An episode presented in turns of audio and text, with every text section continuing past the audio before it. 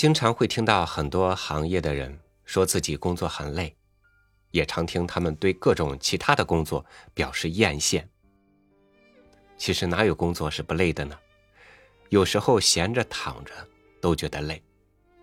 真正让人累的，或许不是工作，是心底对生活有多少憧憬。与您分享冯骥才的这篇《挑山工》。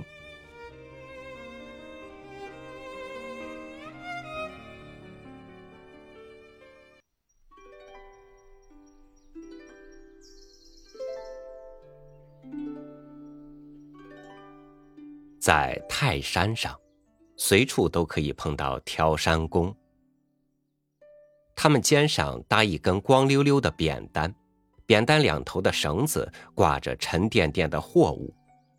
登山的时候，他们一只胳膊搭在扁担上，另一只胳膊随着步子有节奏的一甩一甩，使身体保持平衡。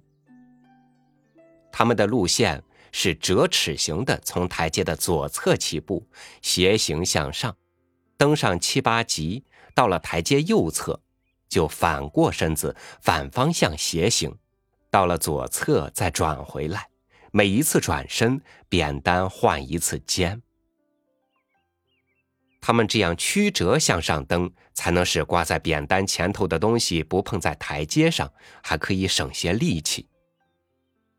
担了重物，如果照一般登山的人那样直上直下，膝盖会受不住的。但是路线曲折，就会使路线加长。挑山工登一次山，走的路程大约比游人多一倍。奇怪的是，挑山工花的时间并不比游人多。你轻快的从他们身边越过，以为把他们甩在后面很远了。你在什么地方饱览壮丽的山色，或者在道边诵读凿在石壁上的古人的题句。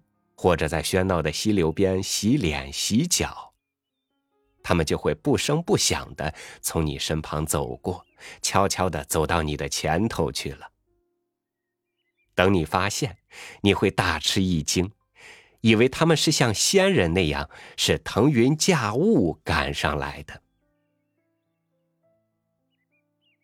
有一次，我同几个画友去泰山写生，就遇到过这种情况。我们在山下买登山用的青竹杖，遇到一个挑山工。矮个子，脸黑黝黝的，眉毛很浓，大约四十来岁。敞开的白土布褂子中间露出鲜红的背心。他扁担一头拴着几张木凳子，另一头捆着五六个青皮西瓜。我们很快就越过了他。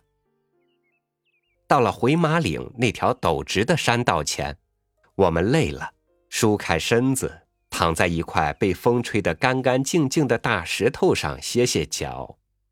我们发现那个挑山工就坐在对面的草地上抽烟。随后，我们跟他差不多同时启程，很快就把他甩在后边了，直到看不见他。我们爬上半山的武松亭。看见在那株姿态奇特的古松下整理挑的正是他，褂子脱掉了，光穿着红背心儿，出现健美的黑黝黝的肌肉。我很惊异，走过去跟他攀谈起来。这个山民倒不拘束，挺爱说话。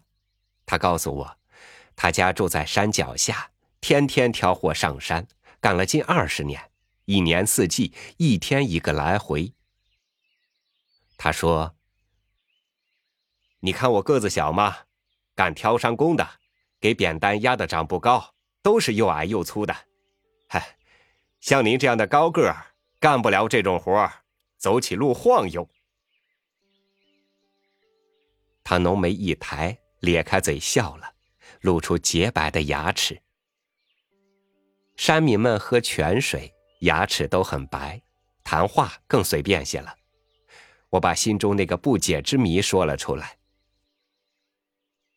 我看你们走得很慢，怎么反而常常跑到我们前头去了呢？你们有什么劲道吗？”他听了，黑生生的脸上显出一丝得意的神色。他想了想，说：“呃，我们哪里有劲道，还不和你们是一条道？你们走得快，可是你们在路上东看西看，玩玩闹闹，总停下来呗。我们跟你们不一样，不像你们那么随便，高兴怎么就怎么，一步踩不实不行，停停住住更不行。”那样两天也到不了山顶，就得一个劲儿往前走。别看我们慢，走长了就跑到你们前边去了。你看是不是这个理儿？我心悦诚服的点着头，感到这山民的几句朴素的话，似乎包蕴着意味深长的哲理。我还没来得及细细品味，他就担起挑启程了。在前面的山道上，我们又几次超过了他，但是总在我们流连山色的时候，他又悄悄地超过了我们。在极顶的小卖部门前，我们又碰见了他，他已经在那里交货了。他憨厚地对我们点头一笑，好像在说：“瞧，我可又跑到你们前头来了。”从泰山回来，我画了一幅画。在陡直的、似乎没有尽头的山道上，一个穿红背心的挑山工，给肩头的重物压弯了腰。他一步一步的向上登攀。这幅画一直挂在我的书桌前，因为我需要它。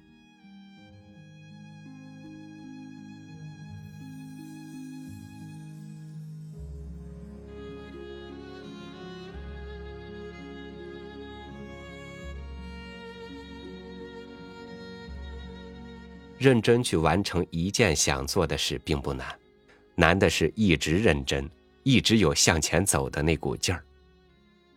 可能即使我们也都知道人生不会有捷径，但是侥幸的心理依然在，他总会告诉你，停下来一会儿没关系，退缩一次也没问题。